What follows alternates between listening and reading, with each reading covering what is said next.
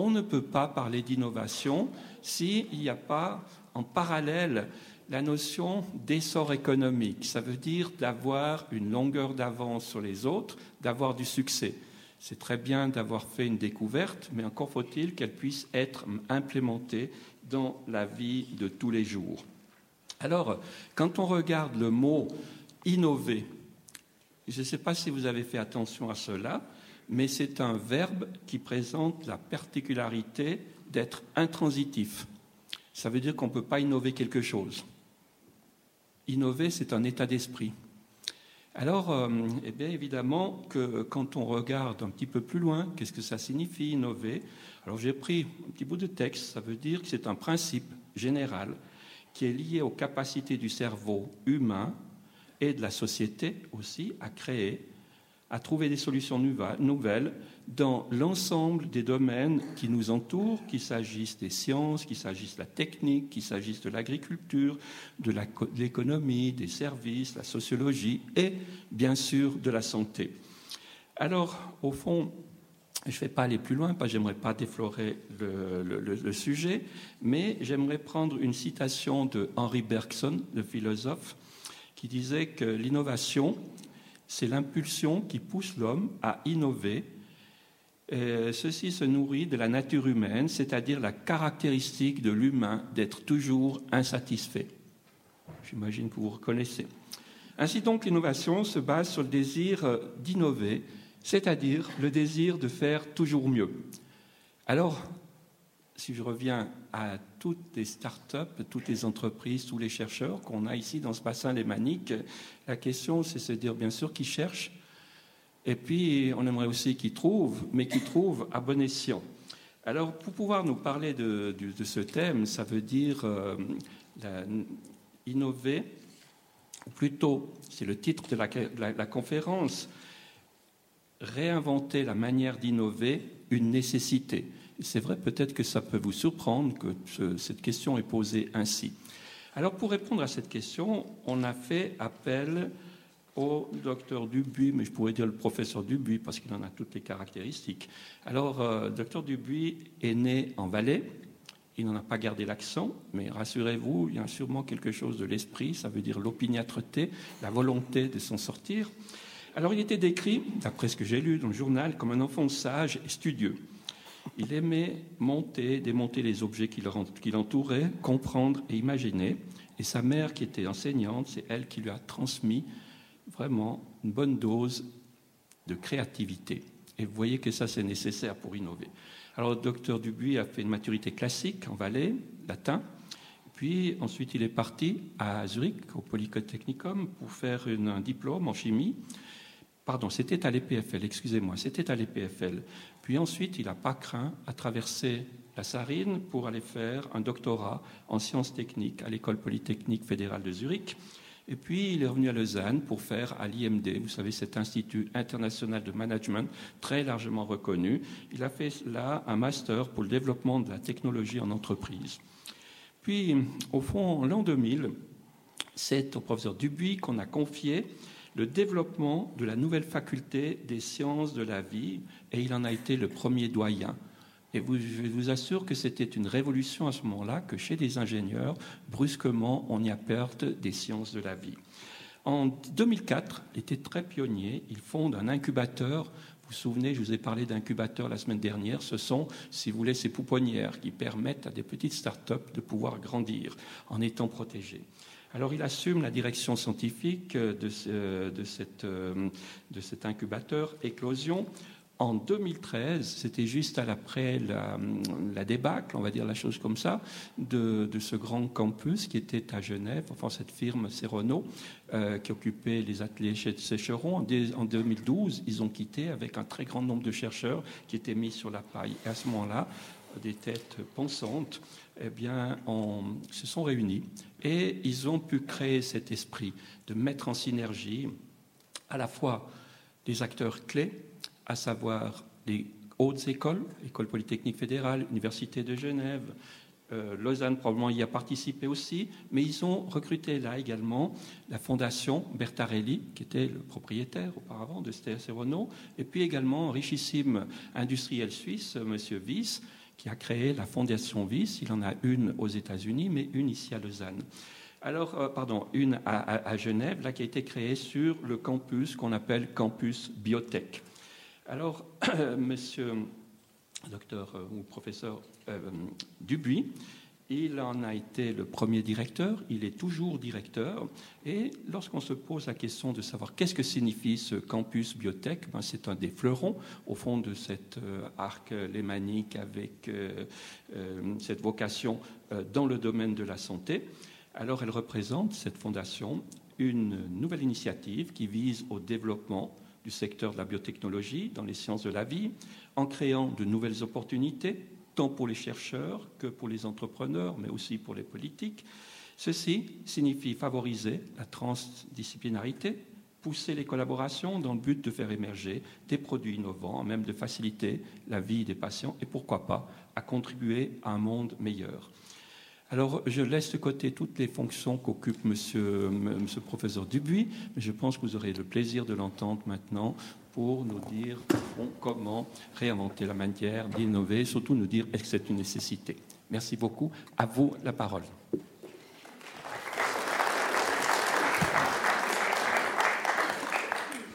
Voilà, Monsieur le Président, euh, cher ami, cher ami, c'est vraiment un plaisir pour moi que d'être parmi vous aujourd'hui pour parler d'innovation. Et d'ailleurs, c'est l'occasion même de rencontrer des pionniers qui ont fait cette Health Valley, à l'image de M. Cerottini, directeur de l'ISRAC et du Ludwig Institute, donc qui, était, euh, enfin, qui est basé euh, donc ici à Lausanne. Et ce sont, je pense, euh, et j'insisterai jamais suffisamment, la caractéristique principale de cette région, parce que avons les systèmes, avons les organisations, ce sont des hommes, ce sont des femmes qui ont fait cette région. Et finalement, ce dont je vais parler, c'est vraiment le travail, le fruit d'un long travail qu'ils ont conduit à travers leur carrière et qui fait qu'aujourd'hui, nous sommes très bien positionnés dans le domaine des sciences de la vie. Je vais élargir un petit peu mon propos simplement pour parler d'innovation. Et n'hésitez pas à me poser des questions sur euh, tous les domaines. Le but est vraiment, et je pense que c'est dans ce sens-là que j'ai accepté de participer à cette euh, rencontre, c'est vraiment de partager. Parce qu'en fait, nous sommes tous en train de bâtir ensemble une région. Et j'aime à le répéter, si les actes sont individuels, le succès ne peut être que collectif. Et si le succès est au rendez-vous, c'est encore une fois grâce à des hommes, grâce à ces femmes qui ont bâti cette région. Voilà, réinventer une manière d'y voter, une nécessité pour vous montrer que finalement chacun, chaque organisation, chacun d'entre nous devons nous réinventer constamment. Et pour ce faire, je vais vous inviter à un petit voyage. Et ce voyage va s'arrêter à cinq étapes. Il y en a une première qui est liée à la navigation dans un monde de changement, puisqu'en fait le monde change. Je vais vous montrer, pour certains ce sera évident, pour d'autres un peu moins. Je crois que vous n'êtes pas tous familiers avec le monde des sciences de la vie. Donc je vais revenir à un certain nombre de fondamentaux. La deuxième chose, c'est l'innovation dans le monde de la compétition. Pourquoi est-ce que l'on doit constamment justement innover? Le troisième, euh, La troisième étape, c'est vraiment de comprendre que nous sommes dans une terre d'opportunité. Qui dit opportunité ne dit pas encore réalisation.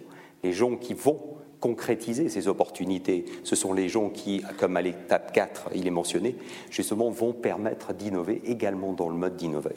Et la dernière étape, c'est simplement c'est qu'il faut et je le répéterai jamais suffisamment, il nous faut de l'ambition, il nous faut une volonté. On a une chance extraordinaire en Suisse, il faut savoir la saisir, convertir ce monde d'opportunités en des vraies réalisations qui vont soutenir l'état dans lequel se trouve notre pays, surtout dans un monde qui est de plus en plus compétitif.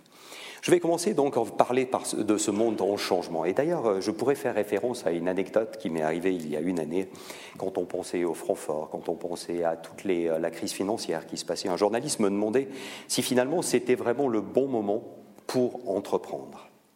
C'est une question qui peut se poser. Et à ce moment-là, je lui répondais du tac au tac en disant que oui, c'était vraiment un bon moment. Pourquoi? Tout simplement parce que les choses changent. Et quand les choses changent, c'est autant d'opportunités d'innover, de faire des choses que d'autres personnes n'ont pas réalisées, de se creuser la tête, de se dire que c'est peut-être le moment de ressortir des projets qui traînaient dans des tiroirs, de ressusciter une volonté simplement pour se positionner par rapport à d'autres sociétés et ainsi répondre à ce changement. Et sur ce slide, je vais vous montrer, ne serait-ce que dans le domaine des sciences de la vie, quelques aperçus de tout ce qui est en train de changer. Aujourd'hui, d'abord, il y a le patient qui change. Le patient, vous me direz, c'est toujours le même. Non, ce n'est pas le même. Aujourd'hui, le patient est un patient qui est informé, c'est un patient qui est curieux, c'est un patient qui va voir son médecin, et je sais qu'il y a des médecins parmi vous et qui pourront vous le dire, c'est un patient qui vient en proposant presque des solutions parce qu'ils sont allés sur Google, parce qu'ils ont compris qu'il y avait peut-être des solutions. C'est un patient aussi qui veut suivre son traitement, et donc qui dit suivre son traitement doit avoir à sa disposition des éléments qui lui permettent de se connecter, qui lui permettent de comprendre l'évolution d'une maladie. Cela veut dire quoi? Cela veut dire que dans une deuxième étape, alors que si hier le monde de la médecine se résumait tout de même passablement à l'hôpital et à la prescription de médicaments, aujourd'hui, on a un monde qui est beaucoup plus complexe. On essaye de garder les patients à la maison, on essaye de faire en sorte qu'il y ait de plus en plus d'ambulatoires, on essaye de favoriser la prise en charge par les différents patients, de travailler sur la prévention, ensuite de calculer et de déterminer justement une prédictivité au niveau des traitements pour choisir le meilleur médicament sans rentrer dans des détails. Cela veut dire quoi? Cela veut dire qu'aujourd'hui on bénéficie d'autres technologies qui nous permettent de faire ce suivi. C'est tout ce que l'on appelle le monde connecté. Vous avez tous entendu parler de senseurs, vous avez entendu parler de cette médecine digitale qui est en train d'apparaître, où finalement on peut vous mettre des senseurs, on peut mesurer non pas seulement votre pouls, là ça fait partie, et c'est plutôt, ça a été dérivé du monde sportif, mais cela permet de, suivre différents paramètres de votre physiologie. Cela veut dire quoi? Cela veut dire que vous allez générer des datas, vous allez générer du matériel informatique qui sera utilisable, vous allez générer ce que l'on appelle aujourd'hui le big data. Le big data fait référence à un début d'une nouvelle aventure, l'aventure digitale qui a été commencée ces dernières années, où nous générons des datas. Ces datas, je préfère les appeler les smart data parce que souvent, et là vous pouvez vous-même faire l'expérience, quand vous allez sur Google, il y a à boire et à manger, il y a des informations qui seront justes, il y a des informations qui seront perfectibles, il y a des informations qui seront fausses. Et c'est la même chose au niveau des datas qui seront générées, il y en a certaines qui sont utilisables et d'autres qui le seront moins. Et donc, euh, la première chose qu'il faudra faire, c'est homogénéiser toutes ces informations, faire en sorte qu'elles puissent être réutilisées par des systèmes et elles puissent se développer. Mais c'est un monde dans lequel le digital joue un rôle de plus en plus grand. Et là, je sors même du monde de la médecine, à travers nos interactions avec les niveaux sociaux, à travers notre façon de nous déplacer dans la société, d'aller faire des recherches sur Internet. C'est une part de nous-mêmes que nous révélons. Et tout ce nous-mêmes fait que ces informations peuvent être générées et peuvent servir au développement de nouvelles thérapies. Cela veut dire que cela va changer aussi la façon dont on va pouvoir avancer, leur pouvoir structurer ou stratifier les populations pour voir, euh, et je reviendrai plus tard, et ça a été une grande découverte de ces dernières années, pour montrer qu'il n'y a pas que des populations de patients, mais qu'il y a des parts de patients qui sont plus réceptifs à un type de thérapie par rapport à d'autres. Et aujourd'hui, en travaillant sur ces datas, en travaillant, en bénéficiant des nouveaux niveaux technologiques, il est possible de choisir, d'aiguiller un traitement en fonction des caractéristiques de ces personnes. Et il est possible, bien sûr, de travailler au niveau régulatoire pour faire en sorte qu'une thérapie soit testée dans une population particulière et donc d'avoir, d'augmenter les chances de succès, pour ne prendre qu'un des exemples, dans le cadre du développement long et complexe qui doivent mener à des médicaments. Cela change aussi énormément le mode de travail au niveau du chercheur. Et même moi, même si je ne travaille plus vraiment dans les laboratoires, je, me rends compte qu'à l'époque, pour simplifier, on pouvait dire que 80% du travail se passait au bench, vraiment à la paillasse, et peut-être 20% dans le cadre du bureau. Aujourd'hui, les chercheurs travaillent exactement dans une situation opposée, où finalement 20% est de l'expérimental le 80% aujourd'hui, c'est quoi? C'est de l'intégration de ces données, ensuite du comparatif. C'est vraiment un temps qui est mis à partie pour être créatif, pour innover, mais le mode de travail est en train de changer. Et tous ces changements qui sont d'ordre, cette fois médical, vont mener à un gros paradigme qui change. C'est ce que certains appellent dans nos journaux l'ubérisation de la société, c'est-à-dire les changements au niveau des façons de concevoir le business, la façon de pouvoir atteindre un objectif qui est de rendre à la société, à travers les efforts de recherche, des solutions qui sont plus novatrices, qui sont plus efficaces pour nous-mêmes. Et donc vous voyez que nous sommes dans un monde de changement. Et là, je parle simplement de la technologie. On pourrait faire référence, mais ça vous le connaissez mieux, c'est mieux, au vieillissement de la population. Et quand on pense au vieillissement de la population, on ne pense pas seulement au fait qu'il y a une incidence sur le coût sur lequel nous devons travailler, mais aussi sur le type de pathologie Les pathologies de hier sont certes toujours présentes, mais il y a les pathologies d'aujourd'hui et il y aura les pathologies de demain, parce qu'avec ce vieillissement, il y a une chronicité de la prise en charge qui intervient, qui a un impact au niveau du coût, mais surtout au niveau de la prise en charge que l'on peut avoir. Et parmi ces pathologies que l'on appelle chroniques, vous voyez qu'il y en a un bon nombre qui peut-être, même si le nom de chronique ne vous est pas familier, que vous reconnaissez aisément. Et simplement pour prendre un exemple d'une maladie qui a été transformée d'une maladie aiguë à une maladie chronique, j'ai pris cet exemple du sida, le sida qui a été mis en avant dans les années 80 et qui, quelque part, à l'époque, préservait trois ans d'espérance de vie. Depuis, grâce à la recherche, de nombreuses prises en charge ont permis d'allévier les effets. Et donc vous voyez ici, mais le but n'est pas d'entrer dans les détails, ce que je veux vous montrer, c'est qu'alors qu'aujourd'hui, et vous le voyez au bas, on n'a toujours pas de vaccins qui sont véritablement efficaces, on n'a toujours pas de prise en charge. Par contre, le sida est devenu une maladie chronique, à savoir qu'aujourd'hui, la différence d'espérance de vie entre une personne qui est touchée par le sida est de, de deux ans par rapport à une population qui ne l'est pas. Et vous voyez qu'on retrouve ces deux ans, une maladie aiguë qui est devenue une maladie chronique, progrès de la recherche, mais aussi un changement au niveau du business model de la santé, puisque dans de nombreuses pathologies, on se retrouve avec des incidences qui sont proches.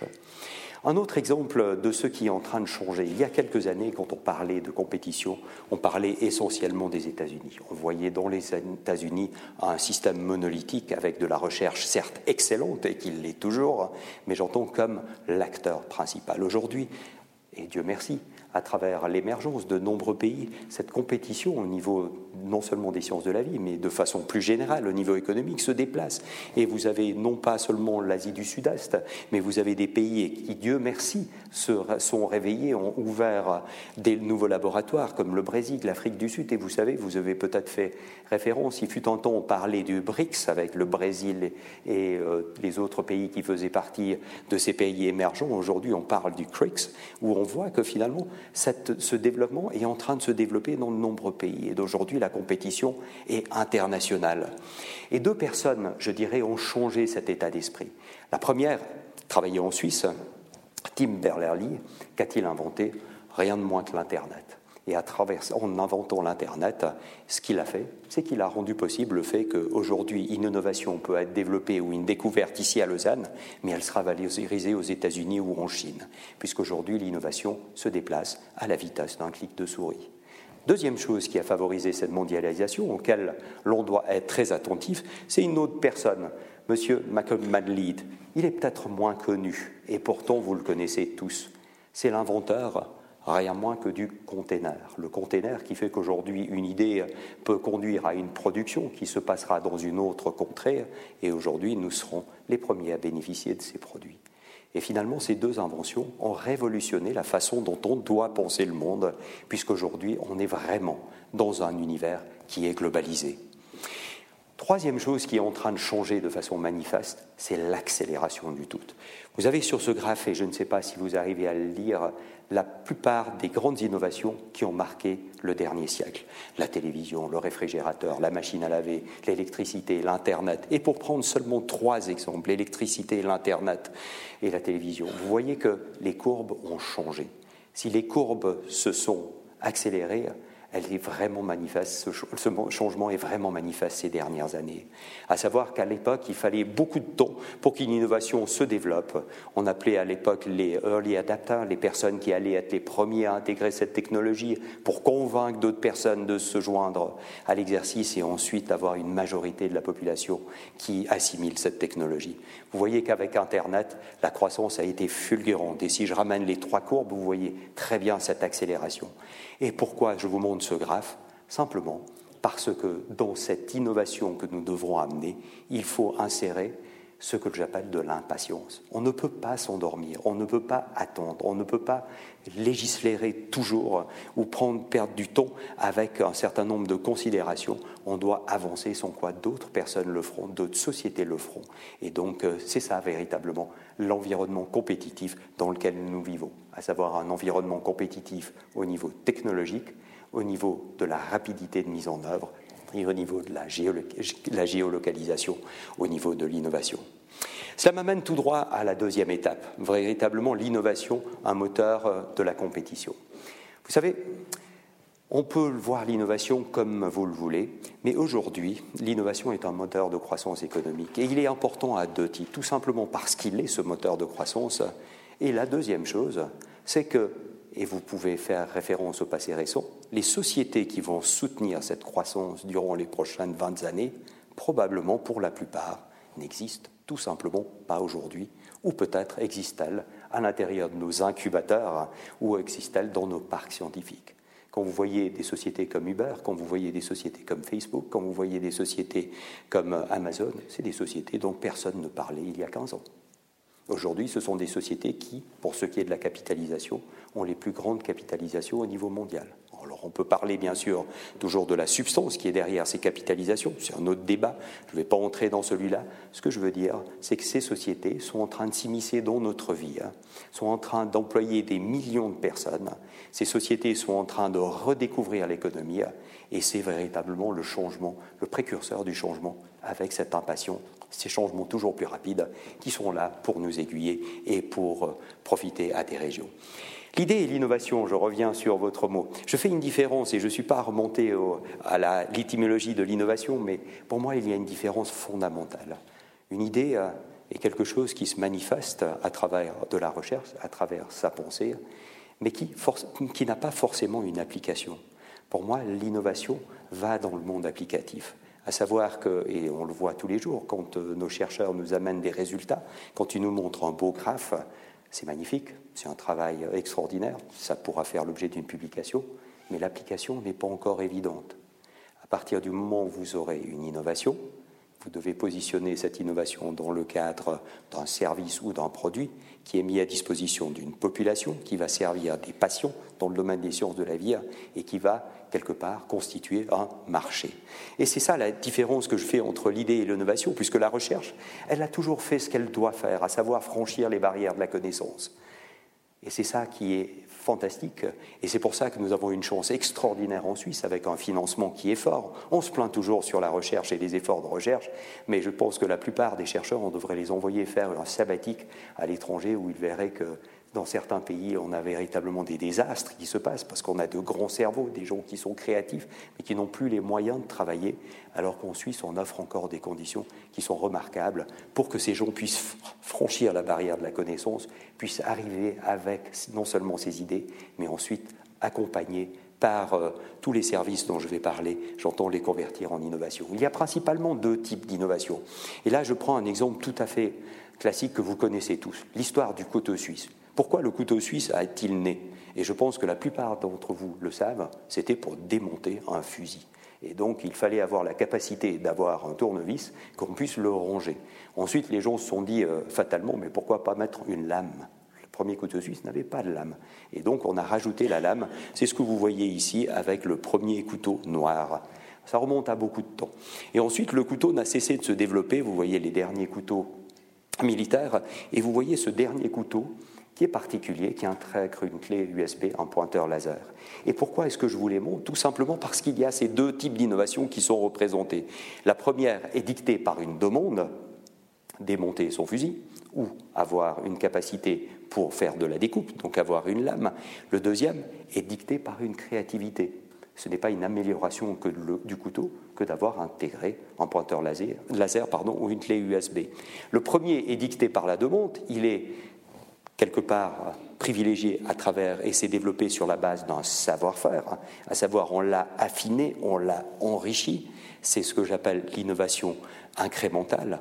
Et le deuxième, c'est quand on rajoute quelque chose de plus, c'est une innovation de rupture, et cette innovation de rupture vient d'où Elle vient d'un savoir et elle vient de la recherche, puisqu'en fait, comme vous le verrez plus tard, ce n'est pas l'âge de la pierre n'a pas disparu parce qu'il y avait un manque de cailloux. Et comme Valaison, je peux bien le dire, il y a ces innovations de rupture, le passé de l'âge de la pierre à l'âge du bronze et à toutes les ères. Et quelque part, il faut toujours se méfier de cette concurrence qui peut rapidement, pour les sociétés qui ne savent pas regarder, considérer l'innovation et l'intégrer dans leur portefeuille, il y a toujours ce risque de se faire du jour au lendemain susplanter par une autre technologie qui est plus efficace, qui est plus appropriée et qui donne des résultats qui est meilleurs. Une citation qu'il faut toujours garder en tête parce que si vous regardez même l'histoire récente au niveau économique, vous connaissez tous des sociétés qui du jour au lendemain pratiquement ont disparu. C'était Kodak par exemple, qui fabriquait des films photographiques, qui n'a pas vu le numérique et qui quelque part un jour s'est retrouvé sur la paille. Ce fut l'idée qui, enfin, ce fut le risque qui a été pris par d'autres sociétés, ou bien qui les a forcés à se développer. Prenez IBM. IBM, on les connaît comment? Par leur caisse enregistreuse. Ensuite, on les a connus à travers leur PC. Aujourd'hui, IBM n'est une société qui est une société qui est basée sur la connaissance, sur le traitement du data, et plus du tout sur ses produits phares qui avaient développé. Un bon exemple de société qui a su faire face à ce manque de cailloux et donc passer à la prochaine étape d'intégrer de, la technologie. Dans le domaine de la médecine, simplement pour faire appel à quelques, à quelques éléments, simplement pour vous rappeler que finalement, cette recherche nous a permis de faire des progrès extraordinaires sur la façon de prendre en charge. S'il y a quelques années, on avait essentiellement une base symptomatique, c'est-à-dire qu'on traitait sur la base d'un symptôme, aujourd'hui, on va connaître et mieux comprendre la nature du problème. La science est venue expliquer des phénomènes. Cette explication nous a permis d'avoir des approches qui étaient beaucoup plus ciblées, qui soient plus spécifiques, qui aient moins d'effets secondaires. Tout ça est là pour notre bénéfice. Et donc, nous sommes passés vraiment d'une médecine prête à porter à une médecine qui est personnalisée. Autre changement, c'est que si hier la médecine avait essentiellement accès, euh, donné essentiellement accès à une amélioration de la période de traitement, à savoir qu'il y avait une période de bonne santé suivie par une maladie. Avec le vieillissement, il y a bien eu une prolongation de cette période, mais malheureusement un état de bien-être qui n'était pas toujours à la hauteur. Aujourd'hui, ce sur quoi nous travaillons, c'est non seulement de travailler sur cette prévention pour faire en sorte que la période de maladie soit le plus courte possible, et donc on n'ajoute pas seulement des années à cette vie, mais de la qualité de vie à ces années. Et c'est vraiment le but dans lequel nous travaillons dans le domaine médical, de permettre des approches qui soient des palliatifs qui permettent justement de conserver tout notre enthousiasme, tout notre entrain et toute notre capacité justement à la soutenir à travers la prolongation de la qualité de vie.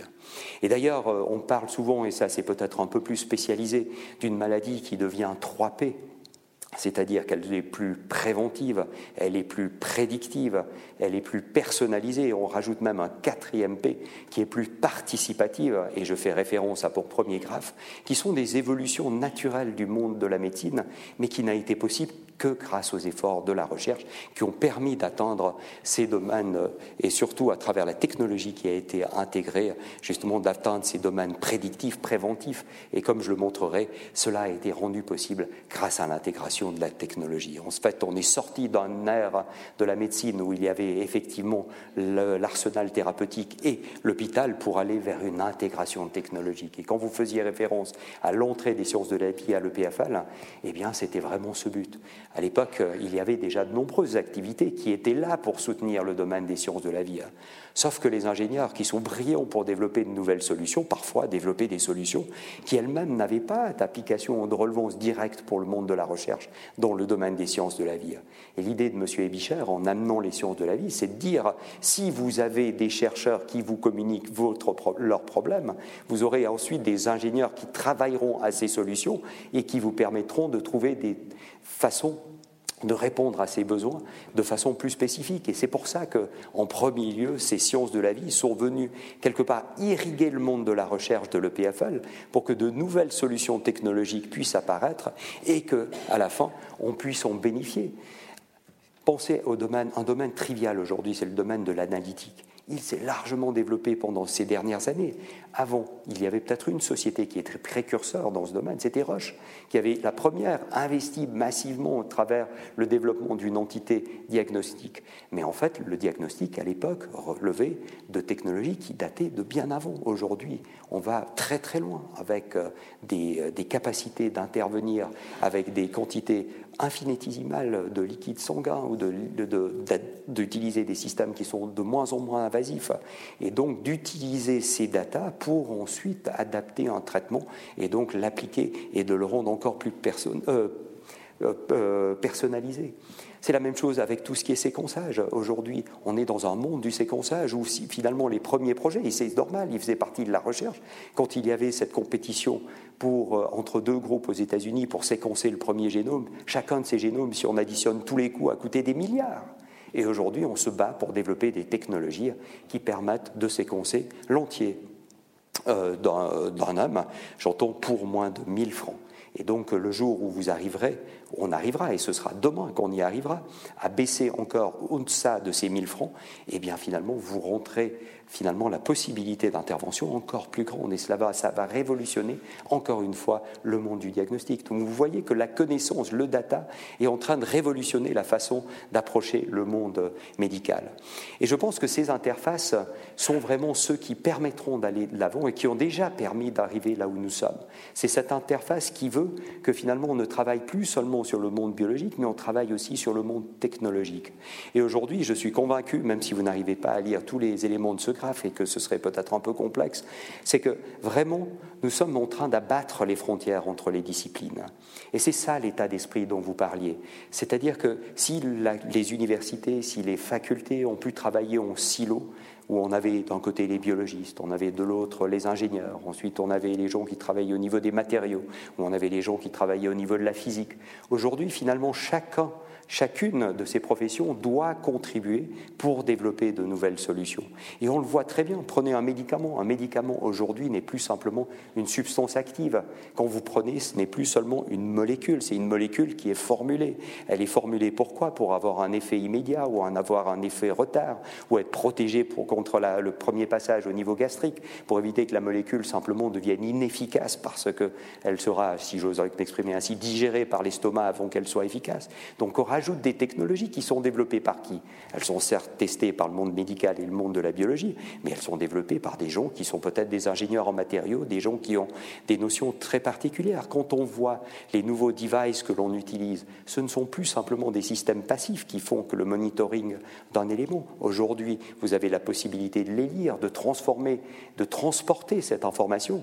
C'est là que l'on voit que le domaine informatique et communication entre de plein pied dans le monde médical et donc vous voyez cette convergence à nouveau entre le monde de la médecine, le monde de l'informatique, de la communication, ce qui fait ce que l'on appelle le monde de la télémédecine.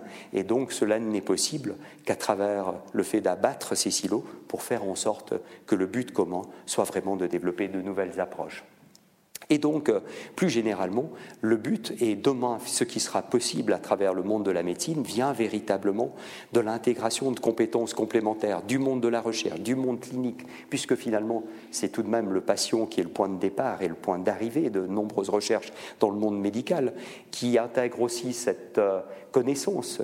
Je fais la différence par rapport à la compétence, justement, mais j'y reviendrai plus tard, qui vient à travers l'industrie, à travers les start-up, et puis, bien sûr, autour de plateformes de recherche. Pourquoi des plateformes de recherche Pour que finalement on puisse avoir ces boîtes à outils qui soient mises à disposition de toutes les communautés de chercheurs et leur permettre de progresser. Aujourd'hui, le monde de la recherche est devenu de plus en plus technologique et on se doit de mutualiser des ressources pour faire en sorte que l'on puisse procéder ensemble. Et c'est ce qui est représenté à travers ce graphe où finalement le, cette brave personne te dit, si j'ai bien compris, nous allons devoir travailler ensemble, mais c'est pour le bénéfice de tout le monde que voire des recherches qui soient complémentaires, des personnes qui soient complémentaires, où on n'est plus une préséance d'une discipline par rapport à d'autres, où tout le monde est mis sur pied d'utilité plus que d'égalité, puisqu'enfin chacun apportera son domaine de conséquences et qui permettent de développer ces innovations. Ces innovations vont conduire à quoi? À des opportunités, mais des opportunités, il faudra passer encore à leur valorisation à savoir que cette opportunité, cette innovation doit se transformer en des outils, en des services qui soient utiles. Et c'est la troisième étape.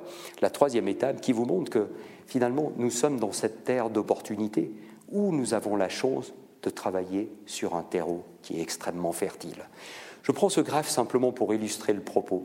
Vous voyez ici la position de la Suisse. Sans rentrer dans le détail de tous les pays, vous voyez qu'en termes d'investissement au niveau de la recherche, nous sommes aux avant-postes.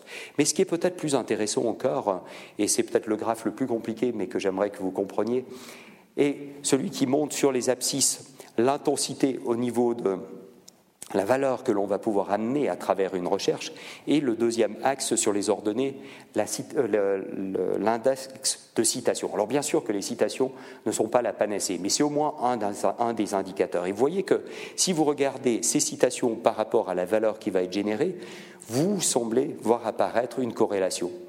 Cette corrélation permet de positionner les pays Et je vais positionner deux pays, celui des États-Unis et la position de la Suisse.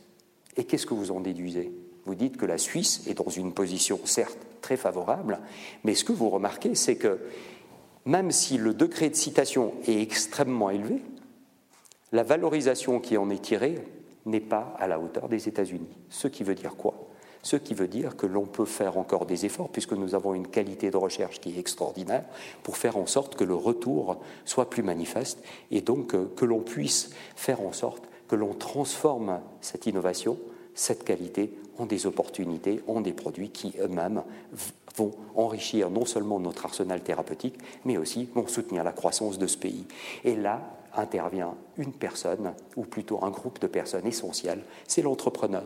Parce que ces entrepreneurs, c'est eux qui voient le présent et qui vont créer le futur. Ce sont eux qui vont changer la façon d'approcher ces modèles économique. C'est eux qui vont rallier ces deux mondes, c'est eux qui vont pouvoir identifier les premières pousses, les prémices d'un développement, qui vont les faire croître à travers nos incubateurs, nos parcs scientifiques, etc., et nos fonds de, capital d'amorçage. Ils vont transformer cette idée, cette découverte, cette invention en des produits utiles.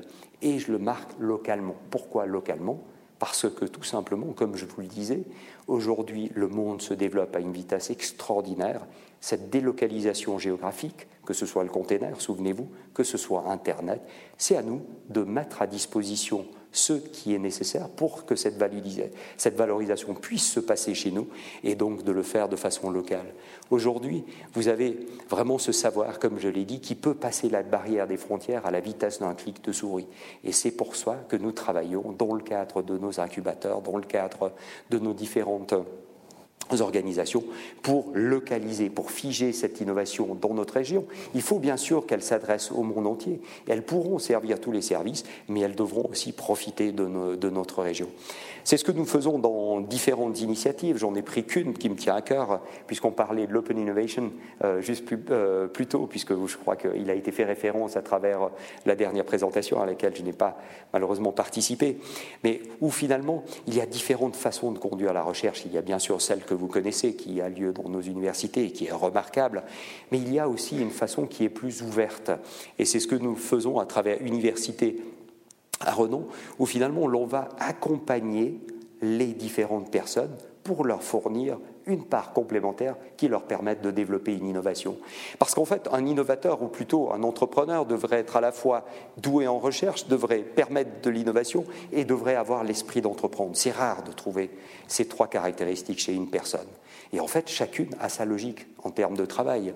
Le chercheur va vouloir faire des publications, être reconnu par ses pairs. L'innovateur va déposer des brevets pour anticiper une valorisation. Et l'entrepreneur va devoir satisfaire à la croissance de sa société puisqu'en fait, euh, cette société va devoir encore investir au niveau de la recherche, donc elle devra s'assurer d'avoir suffisamment de financement ou de gens générer suffisamment pour pouvoir se développer. Et c'est pour ça que au travail avec nos incubateurs, que vous pensiez au Biopôle, que vous pensiez à l'EIP, à l'EPFL Innovation Park, que vous pensiez à l'université avec son BioBooster, pour créer de la valeur autour de cette innovation avant même que cette valorisation puisse prendre et s'ancrer. La société, c'est quelque part cette espèce de, de, gros spaghetti pour moi. À savoir qu'il y a une phase dans laquelle vous allez générer des idées, c'est l'innovation, c'est l'idéation, si l'on veut. Et ensuite, à partir d'un certain moment, ce que vous allez devoir faire, c'est ressercer le nombre d'opportunités pour la développer. Il n'est pas possible de se disperser dans une société, ou sinon vous arriverez avec des produits qui sont à moitié aboutis dans différents domaines. Et donc, à un certain moment, c'est ce que l'on appelle le coaching, l'on va devoir choisir un axe de développement, et cet axe de développement permettra de développer des premiers produits qui eux-mêmes permettront d'alimenter la pompe et ainsi de faire en sorte que d'autres produits puissent être développés par, cette société. Et donc, on va devoir passer de cette génération à la synthèse en s'axant sur la recherche et le savoir pour créer des opportunités, pour pouvoir les évaluer, et ensuite d'aller vers une structuration, un focus. Et c'est là qu'on fait appel à quelque chose de très complémentaire à la recherche, qui est l'expérience. Et j'en parlais justement avec votre président, juste en préambule à cette euh, petite présentation. Si vous avez vu marqué Inartis un petit peu plus bas, c'est simplement une initiative que j'ai lancée il y a quelques années pour faire appel au savoir-faire des seniors. Nous avons une chance extraordinaire en Suisse, c'est que nous avons des caisses de pension qui sont magnifiques. Malheureusement, souvent, les gens, au-delà de leurs euh, compétences professionnelles, arrêtent de produire alors qu'ils sont au fait de finalement leur connaissance, cette expérience qu'ils ont glanée à travers toute leur, euh, leur existence. Et donc ce que nous faisons à travers la Fondation Inartis, c'est de permettre à ces personnes de redonner leur savoir, leur expérience à des jeunes. Il y a des choses que l'on sait, il y a des choses que l'on apprend et il y a des choses que l'on expérimente. Et donc cette expérimentation, c'est non pas seulement savoir ce qui marche, mais aussi d'avoir le vécu de ce qui ne fonctionne pas et de ne pas répéter des erreurs. Et là, le fait de travailler avec véritablement des seniors donne toute la pertinence pour avoir un accompagnement de conséquences. Et donc, je vous parlerai encore un peu plus tard de ce que l'on fait, mais simplement pour vous rappeler les différentes étapes de cette génération de valeur, donc la créativité et l'innovation qui permettent de générer ces idées, et Là, je touche un tout petit mot par rapport à la propriété intellectuelle, la propriété intellectuelle qui est d'ailleurs pas limitée au brevet. Dans le domaine des sciences de la vie, pourquoi est-ce qu'on est dans un domaine qui est hautement compétitif et hautement protégé? Tout simplement parce que le temps de développement de ces produits est énorme. On parle de 15 ans pour la mise sur le marché d'un produit. Et donc, sans une protection, il n'y aurait pas d'investissement. Pourquoi il n'y aurait pas d'investissement? Tout simplement parce que personne ne veut prendre le risque de prendre tout le risque au départ et qu'ensuite quelqu'un puisse prendre le relais et le valoriser. Et donc on a un besoin qui est très fort de faire en sorte que l'on ait une protection qui soit suffisante pour nous amener sur le chemin de la valorisation. Et ce chemin de la valorisation, il n'y en est pas qu'un. J'entends, pour chaque produit, on va pouvoir juger de la pertinence d'une approche. On parle souvent de, ces domaines participatifs, open. Il y a des produits qui sont parfaitement adaptés, dont le business model passera non pas par du brevet, mais passera simplement par la mise à disposition de ces inventions. Il y a d'autres qui demanderont à ce que l'on soit plus restrictif pour faire en sorte que l'on puisse convaincre des investisseurs à faire ce chemin. Ce qui sera essentiel, puisque personne ne pourra aller jusqu'au bout entre le domaine, euh, encore une fois, de la démonstration d'une idée et sa valorisation à travers un produit. Je vous parlais des 15 années, mais j'entends, c'est. Alors, bien sûr que les chiffres valent ce qu'ils valent, mais j'ai en tout cas un prix d'un milliard de francs. Donc finalement, ce n'est ni une start-up, ni une université, ni même une petite société qui arrivera à se permettre de faire ce type de développement. Par contre, ce qu'il faudra, c'est avoir des gros bras, des gens qui ont les poches profondes, d'avoir que ce soit du monde financier, que ce soit du monde industriel. Et là est toute la difficulté, c'est de faire en sorte d'avoir des partenaires qui soient vraiment complémentaires et qui permettent de franchir cette deuxième étape. Et ensuite, devenir entrepreneur est une des possibilités, la deuxième étant bien sûr d'enrichir le portefeuille de sociétés existantes à travers des licences. Et donc pour moi, créer cette innovation, valoriser, c'est vraiment à l'image de ces alpinistes qui graphissent un sommet. C'est d'une part une équipe, j'en parlais au début, c'est d'avoir quelqu'un qui soit visionnaire, qui puisse encourager l'équipe, c'est d'avoir un but qui soit précis et non pas avoir une dispersion. Et la dernière chose, c'est vraiment de gérer ce risque, ce risque qui est immanent à d'une part au monde technologique, mais également à l'environnement économique, comme je vous l'ai dit, d'un point de vue internationalisation et surtout au niveau ton. Et c'est pour ça que j'aime à saluer le, courage de ces entrepreneurs, où on ne peut pas attendre que le résultat soit final pour pouvoir les encourager, puisque pour eux, chaque pas est déjà une victoire, chaque avancée est une victoire qui permet finalement de recouvrer une partie de l'investissement que l'on a fait à travers la recherche, mais qui nous amène vers de nouvelles solutions. Et le dernier point qui est essentiel dans toute cette approche, c'est vraiment l'expérience et la rigueur, tel que je vous le disais. Je pense que le monde de la recherche est un monde de créativité, certes, le monde du développement est un monde de rigueur puisqu'en fait, les premiers clients que nous avons dans le développement d'un médicament, ce ne sont pas les patients, mais ce sont les autorités régulatoires qui elles-mêmes vont calculer ou vont déterminer le bénéfice d'une nouvelle approche pour savoir si elle doit être soutenue ou si le risque de, qui est pris par les personnes qui sont impliquées dans cette expérimentation vaut la peine véritablement qu'on y avance. Et donc finalement, la roue euh, qui va alimenter cette innovation et qui va permettre d'avoir un retour pour nous voit d'abord un effort de recherche avec la génération de cette idée, de ces innovations, ensuite passe par cette valorisation, à savoir le fait de prendre cette innovation et de la transformer en une valeur. Et ensuite, il y a un retour, et ce retour est à plusieurs niveaux. Il est d'abord euh, à travers les emplois qui vont être créés en créant des sociétés ici même, qui vont pouvoir s'appuyer sur toute cette belle jeunesse que nous formons et qui est empreinte de la meilleure des éducations. Et la deuxième chose, c'est un retour pour la société, à savoir que nous aurons de nouvelles approches qui nous permettront de résoudre des problèmes qui ne manquent pas de se poser, surtout dans le monde médical. Ce qui m'amène à la prochaine étape, à savoir que nous devons innover dans la façon d'innover. Et je pense que c'est là que nous devons faire la différence, puisque l'innovation a souvent été vue comme séquentielle. Aujourd'hui, on doit s'approcher et surtout rendre des comptes par rapport à une innovation qui est globale. Nous devons faire en sorte que nous nous développions et surtout que nous intégrions tout ce qui est à disposition. L'association BioAlps est là pour promouvoir ce développement de clusters et j'arriverai à la Health Valley. Pourquoi? Parce qu'il n'est pas seulement suffisant d'avoir une qualité de recherche, d'avoir un accompagnement d'entrepreneurs. Il faut avoir un environnement qui soit porteur pour avoir à la fois des grandes sociétés qui se positionnent ici, qui vont contribuer à cet effort de recherche. On n'est pas sans parler, vous le savez, de toutes ces collaborations qui se mettent en place entre les universités, les hautes écoles. Et c'est souvent de ces sociétés que sont issus les entrepreneurs qui vont prendre le relais par rapport aux start-up. Donc il nous faut avoir cet écosystème. Vous parliez de l'IMD. il nous faut avoir accès à des talents dans le domaine de la finance, dans le domaine de la, enfin de la gestion d'entreprise. Et pour ça, avoir dans notre région, dans notre cluster, toutes ces compétences est une richesse. Il nous faut avoir des gens qui sont spécialisés dans des activités qui permettent le développement, que ce soit les essais cliniques, que ce soit les parties analytiques, que ce soit la gestion de la propriété intellectuelle. Et finalement, le jour où vous avez un cluster suffisant, vous attirez ces spécialistes, ces spécialistes qui, quelque part, vont, à travers leurs services, permettre d'enrichir et de faciliter le développement d'une région. Ce graphe vous montre aussi que la façon dont on travaille est aussi largement influencée par l'arrivée de nouveaux acteurs. Si, au début de la médecine, vous aviez vraiment le médecin qui était à la fois la personne qui était euh, la, personne que nous contactions sur une base encore une fois symptomatique, mais qui surtout était le prescripteur.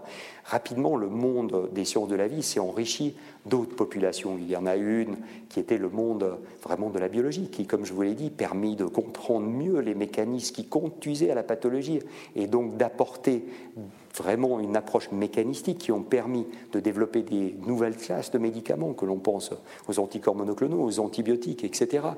Ensuite de quoi il y a eu une troisième classe qui est venue se joindre à cet effort de recherche, c'est l'univers technologique, j'en ai parlé également, en apportant des possibilités qui étaient méconnues à l'époque, que ce soit de développer de nouveaux services ou bien d'interférer, de voir toujours plus petit ou de voir mieux ou d'éviter des effets secondaires. Ensuite, il y a eu encore euh, une autre population qui s'est jointe, c'est le monde industriel. Comme je vous le disais, la recherche, c'est la créativité, le développement, c'est de la rigueur, c'est quelque chose que l'on apprend peu ou pas du tout dans le cadre de nos universités, le chemin clinique d'un médicament. Par contre, c'est des processus qui, qui, changent constamment et qui, quelque part, sont maîtrisés souvent par des acteurs industriels ou par des CRO. Et le fait de les intégrer dans cette recherche nous permet de choisir dès le départ des chemins qui sont plus adaptés et qui sont plus directs et qui nous évitent de nous disperser.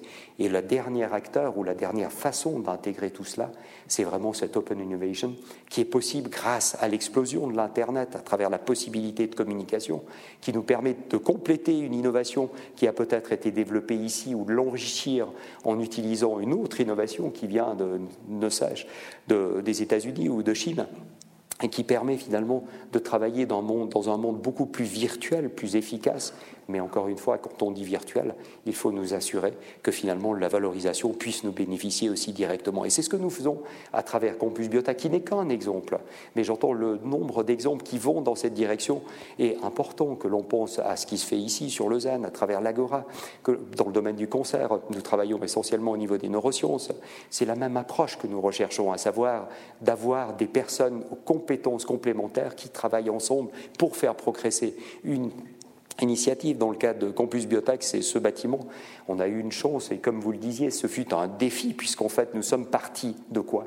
D'un désastre puisqu'en fait Merck Serono avait licencié, c'était la première fois en Suisse qu'on avait 1200 personnes qui étaient licenciées dans le domaine des sciences de la vie en une fois. Et en fait, le souci qui a prévalu à la génération de Campus Biotech, c'était non pas seulement de sauver un bâtiment, mais de sauver et de conserver des compétences qui avaient été, qui étaient précieuses sur notre région, dans notre région. Et c'est pour ça que quatre acteurs se sont principalement enfin, se sont fédérés pour, euh, d'une part, racheter le bâtiment et d'autre part, lui donner vie. Et là, ce fut les hautes écoles, que ce soit le PFA, l'Université de Genève, la Fondation Bertarelli, comme vous le dites, Hans-Jörg Wyss. Et c'est intéressant, Hans-Jörg Wyss, finalement, c'est un vrai entrepreneur qui a développé Synthèse et qui, je dirais presque par chance, a vendu cette société à Johnson Johnson et en fait aujourd'hui veut redonner à la société une partie de l'argent qu'il a gagné à travers cette vente pour faire en sorte que des nouvelles approches soient développées. Mais ce qui est intéressant, c'est même de regarder comment est né euh, pardon, euh, Synthèse. Synthèse, au départ, c'était quoi? C'était des orthopédistes qui développaient des solutions et qui, franchement, se posaient la question de savoir ce qu'ils allaient faire avec leur innovation. Ils ont créé une fondation qui s'appelle Lauer Foundation, qui est devenue le récipiendaire de ces brevets. Et ces brevets, ensuite, ont été valorisés et ont donné naissance à trois sociétés que vous connaissez certainement. C'est Synthèse pour une, c'est Matisse pour la deuxième, et c'est Straumann.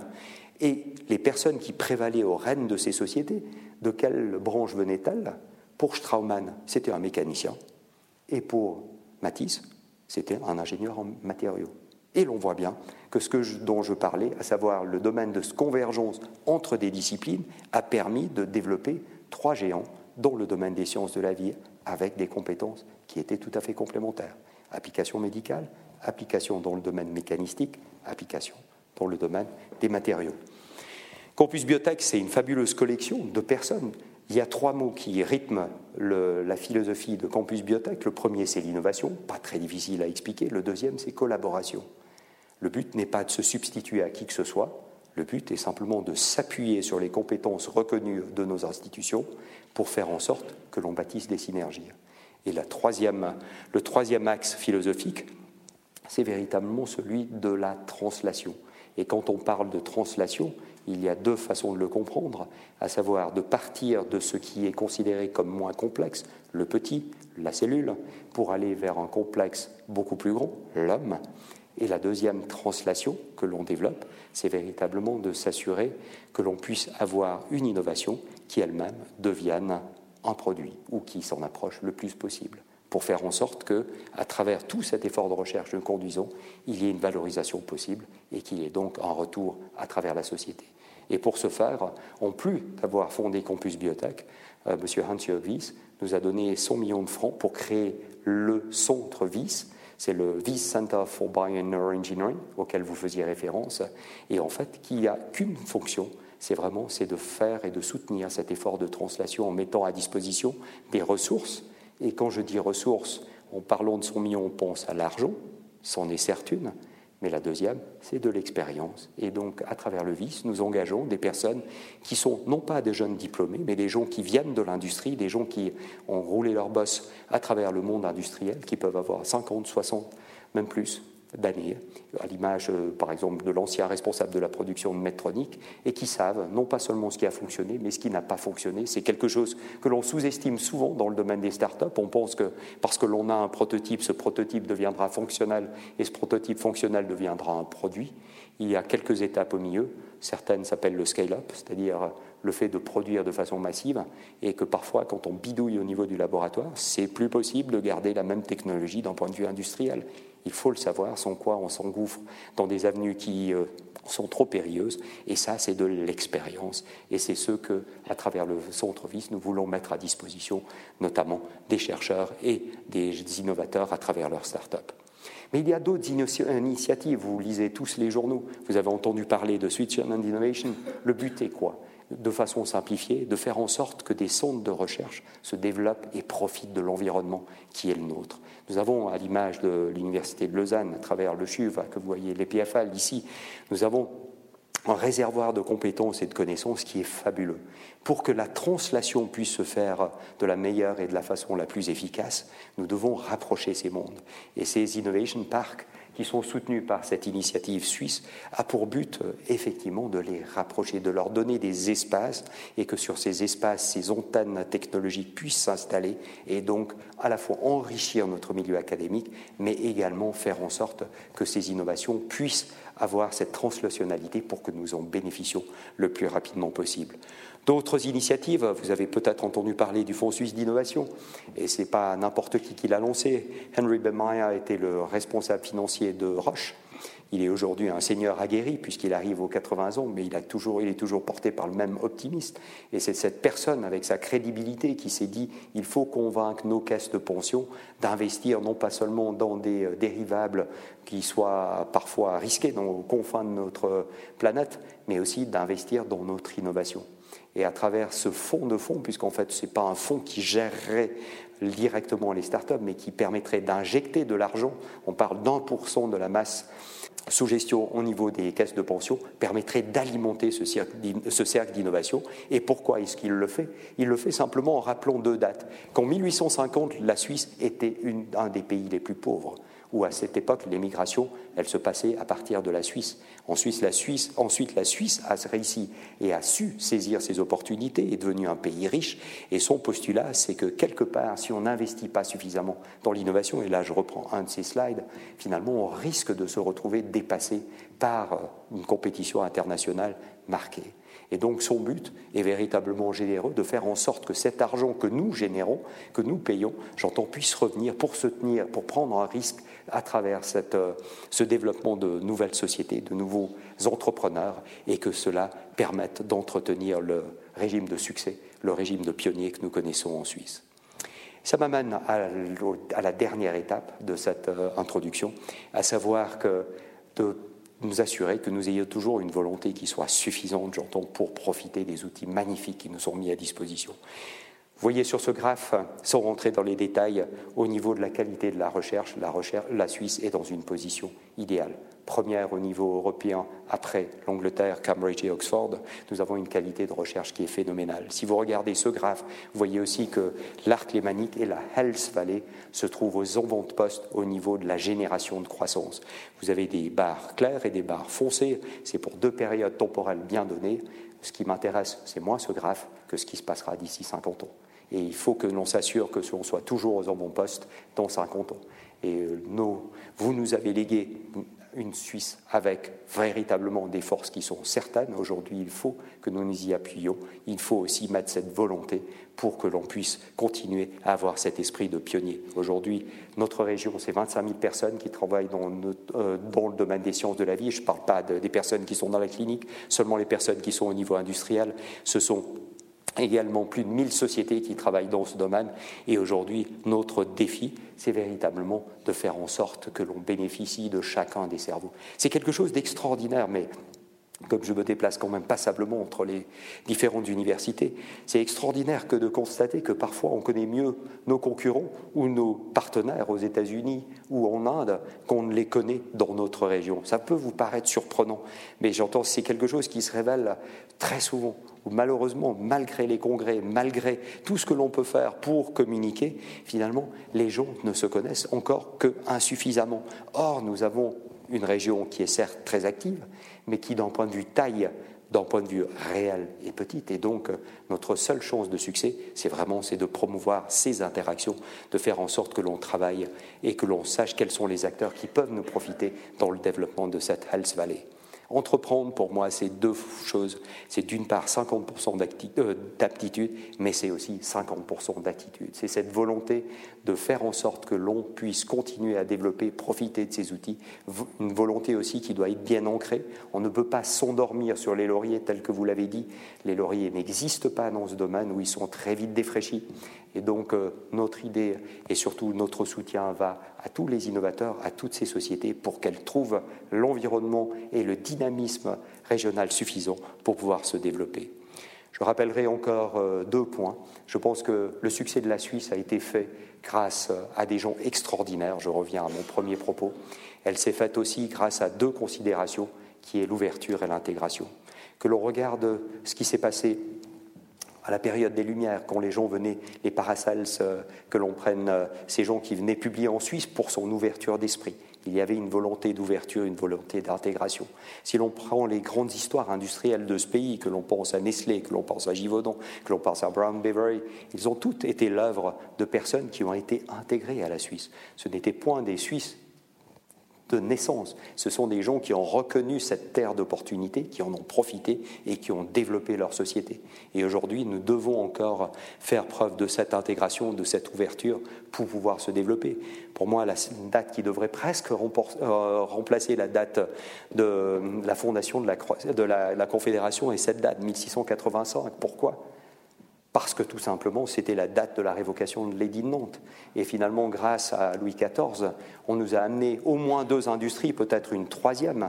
La première est le domaine de la chimie. Pourquoi? Tout simplement parce que, à l'époque de la révocation de l'édit de Nantes, on nous a envoyé tous les huguenots. Ces huguenots étaient pour certains des porteurs du développement de la culture de la soie. Qui dit soie dit teinture, qui dit teinture dit chimie, qui dit chimie a dit synthèse. Et c'est ainsi que l'industrie pharmaceutique a vu le jour. La deuxième chose, c'est qu'ils nous ont apporté le sens du petit, du détail. Ils nous ont apporté quoi? Ils nous ont apporté l'horlogerie. Et aujourd'hui, l'horlogerie et la chimie fait le MATEC, puisqu'en fait, avec euh, le domaine de l'horlogerie, on apprend à travailler sur trois niveaux. Le premier, c'est le petit. Le deuxième, c'est le complexe. Et le troisième, c'est le reliable, quelque chose qui soit stable. Et quelque part, c'est vraiment ce que l'on recherche dans le monde médical. Qui accepterait qu'un pacemaker ne soit pas reliable, qu'il ne soit pas stable? Et donc c'est cette culture et surtout cet état d'esprit qui a prévalu pour l'horlogerie que l'on veut et que l'on doit intégrer dans le domaine MATEC. Et à l'heure de la convergence entre le biotech et le MATEC, on se retrouve vraiment au cœur de ce développement qui nous a été permis par ces personnes qui nous ont amené ces technologies. Et la troisième qui nous ont amené, c'est notamment le système bancaire, puisqu'en fait, il fallait bien financer ce développement dans le domaine de la chimie, dans le domaine de l'horlogerie, et Genève s'est largement développée au niveau bancaire à cette époque, grâce toujours à cette date, 1685, avec la, révocation de l'édit de Nantes. Voilà, j'en arrive gentiment au bout. Je vous dis simplement que pour rester informé dans ces domaines, nous tenons un blog qui s'appelle Republic of Innovation. Pourquoi Republic of Innovation? Je pense que le propos est suffisamment clair aujourd'hui. Nous avons tout pour bien faire. Nous sommes un pays dynamique. Nous avons une force de recherche et surtout un esprit de pionnier que nous devons conserver. Et donc, vous trouverez toutes les informations qui concernent le domaine des sciences de la vie dans ce blog. J'aimerais terminer justement avec euh, mon premier propos. Si je suis ici, c'est vraiment parce que je pense que finalement, on doit être tous sensibles à l'importance de cette innovation, à l'importance de comprendre où va cette innovation pour qu'on ait un véritable débat citoyen par rapport au devenir de ce pays. Ce que j'apprécie particulièrement et que j'aimerais encore voir plus souvent ici, c'est quand vous vous baladez aux États-Unis et que vous parlez avec votre chauffeur de taxi et que vous lui dites que vous allez au MIT ils ne savent pas trop ce que c'est que le MIT, mais, ce qu'ils vous disent, c'est It's good for us. Ça veut dire que ça nous fait plaisir. Et je pense que ce que l'on doit arriver, c'est de comprendre que cet effort de recherche, que tous ces chercheurs sont là pour soutenir la Suisse que nous connaissons et surtout pour anticiper la Suisse de demain. Et c'est ensemble, tous ensemble, que l'on peut et qu'on va devoir la réaliser. Merci.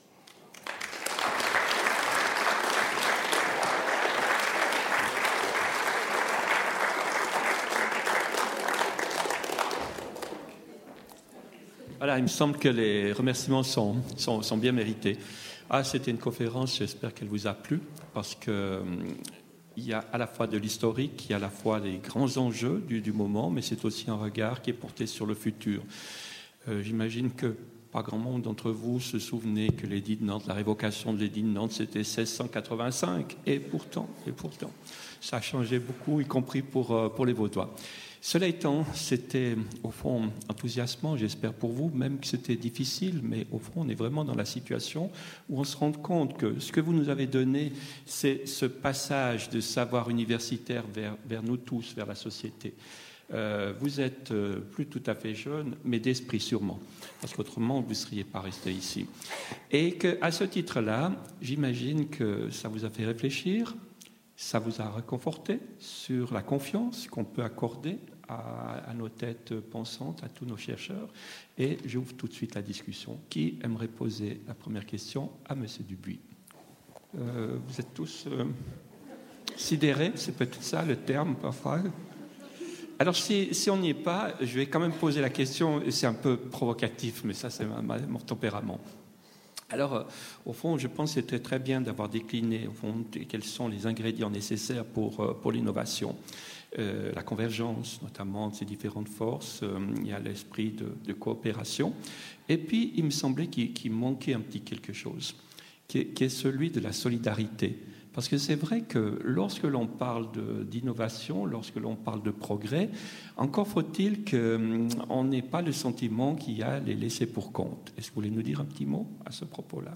Ah, Vous parlez au niveau suisse Oui, oui, au niveau suisse.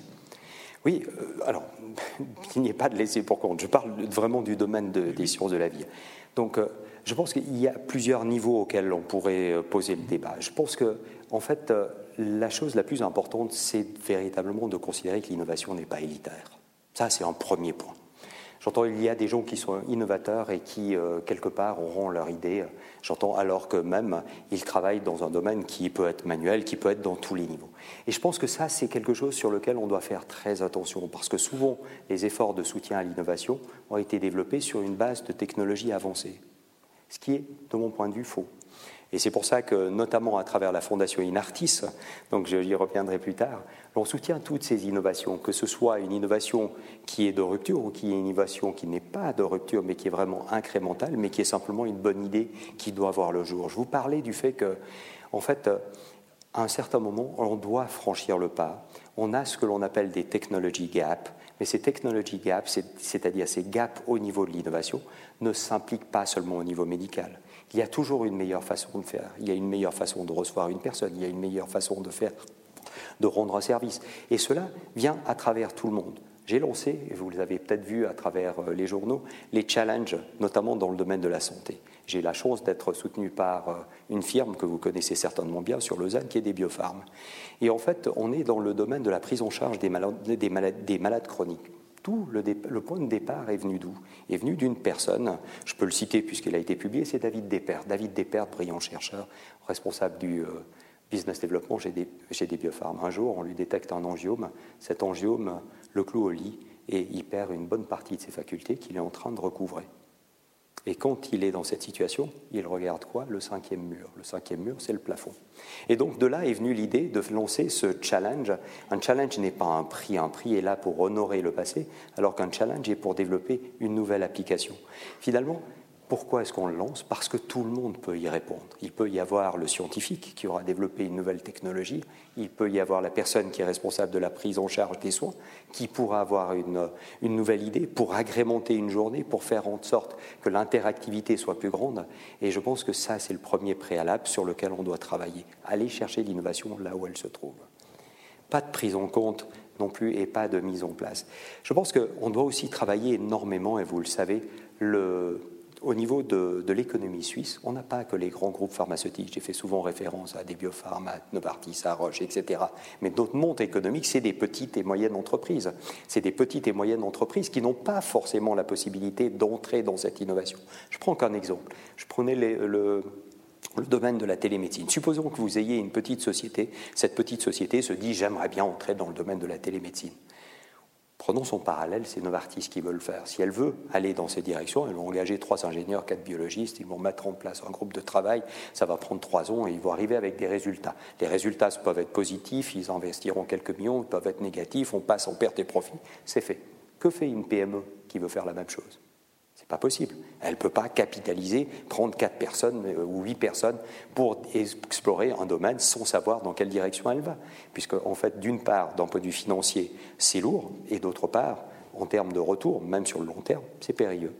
Et c'est là que l'on doit faire en sorte qu'il n'y ait pas euh, de, de laisser pour compte. Et là, il y a un organisme dont j'ai peu parlé qui est chargé aussi, je dis aussi, puisqu'en fait, ce n'est pas sa seule vocation, de permettre cette translationnalité c'est la CTI. La CTI est là pour encourager la prise de risque à travers de l'innovation, et en particulier le domaine des PME. Et pour revenir à Inartis, nous, avons, nous gérons un de ceux que l'on appelle les réseaux thématiques nationaux, dont le but principal est qu'il n'y ait pas de laisser pour compte, à savoir que chacun puisse se sentir habilité pour accéder à cette recherche. Parce qu'il faut bien penser qu'il y a non seulement cette barrière financière, mais il y a aussi une barrière psychologique. Et je parle très volontiers de ça parce que euh, souvent on le remarque, les PME n'osent pas aller voir les hautes écoles parce que simplement euh, ils pensent que les hautes écoles vont les traiter comme des moins de rien et que ces grosses écoles seront plus intéressées à traiter avec un Glaxo ou avec un Novartis qu'avec une société dont on ne connaît même pas le nom. Et je pense que cette étape doit être faite. Donc encore une fois, pas d'élitisme, pour ce qui est de l'innovation. Les meilleurs innovateurs ne sont pas forcément les personnes qui ont les plus grandes qualifications. Et je ne tire jamais de parallèle par rapport à quoi que ce soit, puisqu'en fait, l'innovation, la créativité est quelque part une fonction cérébrale première. Et donc, euh, Là, je ne partage pas tout à fait d'ailleurs les pensées de Einstein qui disait que finalement l'innovation pouvait venir de partout. Je pense qu'un esprit préparé nous aiguille quand même et un esprit de connaissance d'un domaine euh, nous prépare tout de même à de l'innovation puisqu'en fait elle nous permet de faire des connexions que d'autres personnes ne feraient pas ou dans un, dans un laps de temps qui soit plus grand. Mais par contre, on doit avoir la possibilité de mettre en place et de faire en sorte qu'il n'y ait pas d'élitisme dans ce domaine pour, qu'on puisse développer. Au niveau des applications, je pense que vous faisiez aussi référence à ça, c'est-à-dire qu'effectivement, il y a des, des, applications qui vont toucher tous les domaines, qui vont toucher toutes les classes de la population, et là, c'est un autre défi. Et là, on rentre dans le coût, le bénéfice, et là, vous êtes le mieux placé justement pour en parler, puisqu'en fait, il y a d'autres considérations, alors qui viennent au niveau philosophique, au niveau éthique, pour savoir euh, dans quelle mesure, justement, on doit investir euh, des sommes qui sont, extrêmement importantes, notamment dans des domaines qui touchent le, le, cancer, pour, des, euh, enfin, pour préserver une existence pendant un certain temps. Je n'entrerai pas dans ces domaines-là, mais ce sont quand même des domaines qui bénéficient grandement des efforts de recherche. Alors bien sûr que la question qui va se poser euh, dans un deuxième temps, c'est de revoir, mais là vous avez la chance à travers votre présidence d'avoir un spécialiste des domaines, quand je parlais de stratification de passion, aujourd'hui on voit la partie technique, maintenant d'un point de vue coût, on est encore loin d'un d'une démarche qui soit suffisamment différenciée pour pouvoir bénéficier davantage. Alors bien sûr, sans rentrer dans les détails, il y a des voies orphelines, il y a, des, il y a, énormément de pistes qui sont explorées et qui devront encore nous permettre justement d'entrer dans des domaines où le bénéfice viendra également pour le patient et où on rend le, le monde de la santé sustainable, c'est-à-dire que l'on puisse encore se le payer demain et sans faire euh, justement de différence entre personnes et entre enfin disons entre classes de population. Merci, j'espère que vous êtes rassuré. Alors la question pour vous, monsieur euh, je voulais poser une question par rapport aux derniers, euh, dernières figures qu'on a vues. Oui. Euh, dans quelle mesure le haut niveau de, de, sécurité de notre pays et de notre confort n'est pas un frein à la compétitivité? Alors, je dois dire que tant que vous faites appel à de l'ouverture et de l'intégration, je pense que ça ne posera pas de questions. Mais c'est vrai que, quelque part, le niveau de confort, et je pense que c'est à ça que vous faites référence, fait que les velléités de prise de risque, parfois, on souffre. À savoir que c'est clair que si vous avez la possibilité d'avoir un travail bien rémunéré où vous avez peu de risques, favorise peut-être euh, l'intégration de, de, jeunes bien formés à travers des sociétés qui sont plus stables sur le long terme et donc pas la prise de risque à travers des start-up. Et je pense que là, euh, on fait aussi appel à un débat qui, euh, qui est d'ailleurs public, où on se pose la question par rapport à la rétention de personnes qui sont venues faire leurs études ici en Suisse, pour savoir dans quelle mesure elles pourront pratiquer leur science et développer et continuer à développer ce pays, alors que certaines personnes, même si j'en connais que très peu, j'ai l'impression que le problème est un peu surfait, qui ont été renvoyées alors même qu'elles bénéficiaient de cette formation, se posent. Et je pense que la meilleure réponse que l'on puisse donner est de regarder le passé. Pourquoi? Parce que quand on regarde le passé, comme je vous l'ai dit, la plupart des sociétés qui ont été créées, et ce n'est pas exclusif, vous savez, je pense que si on part du principe que l'intelligence au niveau mondial est uniformément représentée, eh bien forcément qu'avec 7 euh, millions d'habitants, ou je ne sais plus combien on est en Suisse, 8, millions, 8, donc on, on est monté d'un million, avec 8 millions, bien sûr qu'on aura une part de cette intelligence collective qui pourra se développer grâce aux moyens que l'on met à disposition, mais que quelque part par rapport à des pays qui comptent des multiples de ce de cette population, la probabilité d'avoir des personnes créatrices et innovatives, j'entends, reste quand même proportionnelle et liée à une statistique de base. Et donc le fait d'attirer des talents est très important, le fait de leur permettre d'exercer en Suisse est encore plus important, et de leur offrir un environnement qui soit suffisant pour y développer leurs talents et surtout leur esprit entrepreneurial fera que l'on pourra s'assurer du développement de notre nation. Merci. Madame, tout en haut, oui. Merci. J'ai une question un peu générale, peut-être un peu critique, mais pourquoi n'a-t-on pas encore trouvé de vaccin ou de médicaments contre la malaria alors que ça touche euh, une quantité incroyable de gens dans les pays équatoriaux? Euh, est-ce que vous avez une réponse à cette question chez les pharmaceutiques? J'ai jamais travaillé dans ce type de pathologie, mais je sais que les efforts, en tout cas pour faire partie de nombreux conseils de sélection de projets, j'entends, sont manifestes. Maintenant, je pense qu'il y, a plusieurs, euh, y a plusieurs raisons à ça. C'est-à-dire que d'une part, il y a les difficultés euh, purement scientifiques qui interviennent. La deuxième chose, c'est vraiment c'est les velléités des grands groupes de dans ce type de domaine. Et j'entends là, euh, ne pensons pas que chacun des groupes n'est pas mu par une certaine volonté de renforcer son positionnement économique et donc qui font des, évaluations par rapport aux différentes pathologies. Je pense qu'il faut saluer aussi, euh, et dans le sens inverse, justement, les efforts qui sont faits par certains groupes qui, pour la plupart, ont des fonds qu'ils appellent humanitaires, qui permettent d'allouer une partie des ressources qu'ils peuvent libérer justement sur des programmes, même si, d'un point de vue économique, ils ne leur paraissent pas prioritaires, mais qui, en tout cas, permettent de faire progresser les recherches. Et puis, il y a un élément très important sur lequel euh, je pense qu'on n'a pas assez mis le doigt c'est le développement aujourd'hui d'une quatrième classe de sociétés qui sont ce que l'on appelle les public-private partnerships.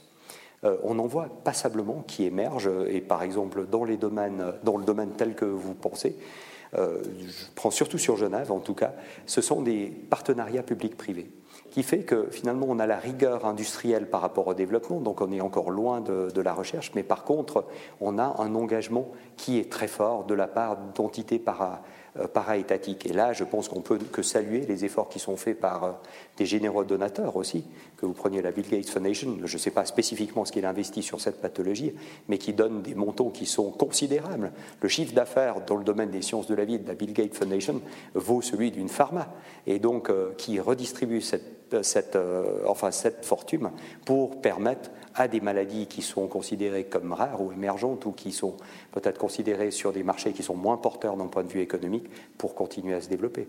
Et donc euh, là, je pense qu'on a aussi euh, développé passablement d'instituts dans nos universités qui vont dans ce domaine. On a quand même, euh, enfin disons, une force de frappe qui existe. Et je pense que l'action conjuguée à la fois de ces public-private partnerships avec le soutien des différentes fondations et des donateurs, j'espère en tout cas permettra d'apporter des, solutions novatrices à effectivement ce qui handicape fortement certains continents. Je vais peut-être mettre un petit complément de vous dire parce que c'est compliqué. Euh, ce n'est pas les recherches qui manquent. Bien sûr, il en faudrait plus, mais au fond, le plasmodium de la malaria, c'est un petit être vivant qui est extrêmement intelligent pour savoir comment se défendre quand euh, l'humain essaye de trouver des parades pour le détruire. Donc les, nombres d'études qui ont été faites sur les vaccins, c'est un nombre considérable. Il ne suffit pas d'avoir pu mettre en évidence des anticorps spécifiques comme un antigène du plasmodium, parce que c'est beaucoup plus compliqué. Vous l'avez mis en place, mais le plasmodium est parfaitement en mesure de pouvoir contourner cet obstacle et il continue à se développer. Et peut-être vous avez vu, quand vous lisez les journaux, au fond, par exemple, Lausanne était en pointe par rapport à tester un vaccin. On recrutait des, volontaires.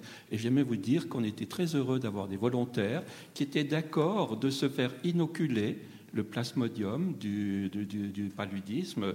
Et si jamais vous voulez savoir comment ça se passait, hein, pour tester l'efficacité du vaccin, consistait à mettre un bras dans une caisse dans laquelle il y avait beaucoup de moustiques qui étaient affamés. Donc là, on était au moins sûr qu'ils soient, qu'ils soient infestés, mais c'était aussi, on pouvait dire, pour, quand il s'agissait de discuter, est-ce que éthiquement c'est acceptable de les soumettre à une maladie qui est potentiellement, immortelle? Donc il y a beaucoup d'efforts, mais je dois vous dire, la nature est très très compliquée, et puis il y aura encore des années et des années d'innovation qui seront nécessaires. Autre question. Il est évident que l'innovation est indispensable. Cependant, je vais me permettre de vous poser une question par rapport au gaspillage. C'est-à-dire que nous constatons dans notre société qu'il y a dans des grands commerces, j'ai assisté à une euh, situation telle que des, euh, par exemple, euh, des réfrigérateurs, par exemple, étaient alignés, absolument neufs, parfaits, euh, pour, pour être détruits euh, alors qu'ils étaient absolument utilisables. Est-ce qu'on n'a pas un, un risque d'avoir un espèce de gaspillage par rapport à ces extraordinaires innovations Écoutez, c'est un domaine qui est complexe. Moi, je pense qu'une source, je dois dire, de solutions est vraiment ce que j'appelle l'ubérisation de cette société. C'est-à-dire que je suis chaque fois fasciné. On a eu encore le, le site Star qui s'est passé à l'EPFA, de la créativité de tout notre environnement, notre jeunesse.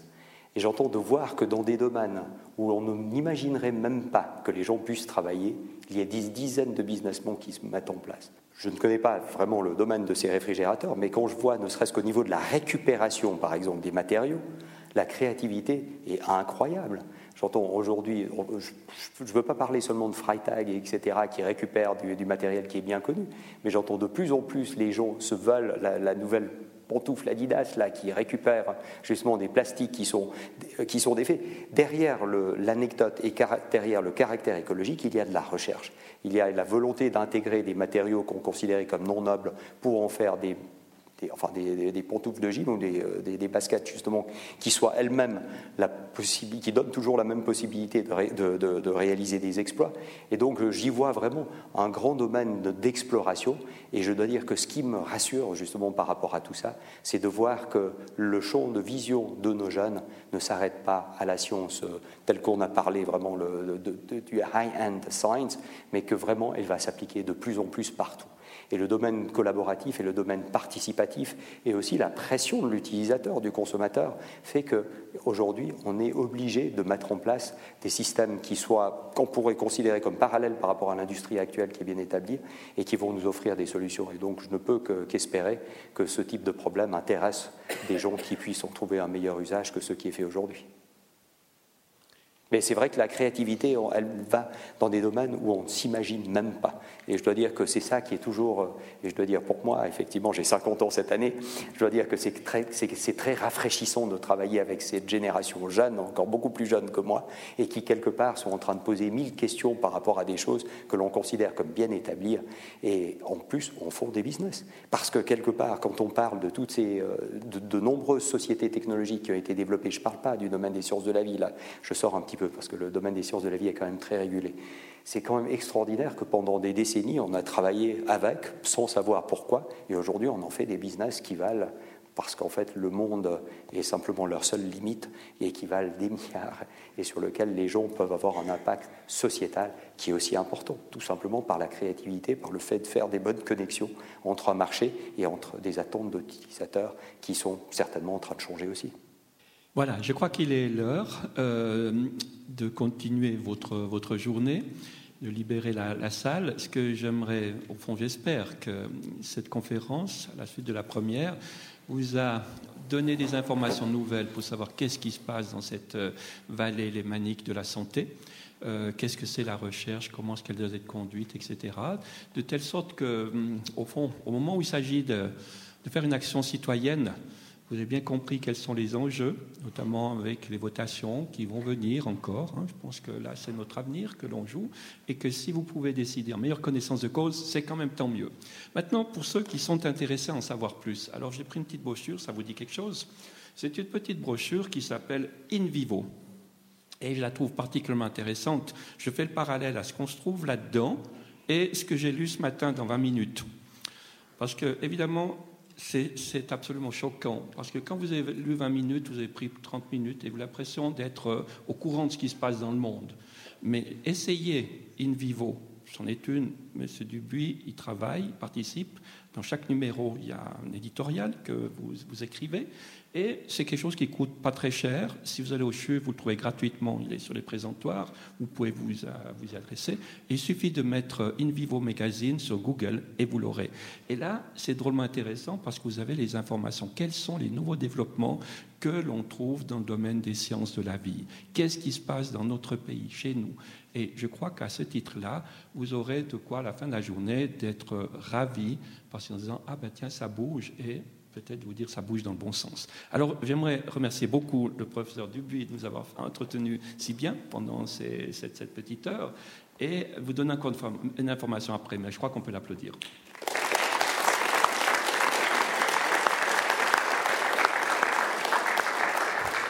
Alors, pour la semaine prochaine, comme je vous l'ai dit, c'est la troisième conférence. On sera un petit peu plus, euh, si vous voulez, dans du, concret. C'est celui de maladie, et une maladie qui nous, fait, qui nous fait tout peur à tous. Ça veut dire la maladie cancéreuse. Vous savez comme moi qu'à l'heure actuelle, on guérit à peu près la moitié de ces maladies, mais en même temps, euh, on n'a pas arrêté, les chercheurs n'ont pas arrêté de se creuser la tête, de savoir comment est-ce qu'on peut faire mieux.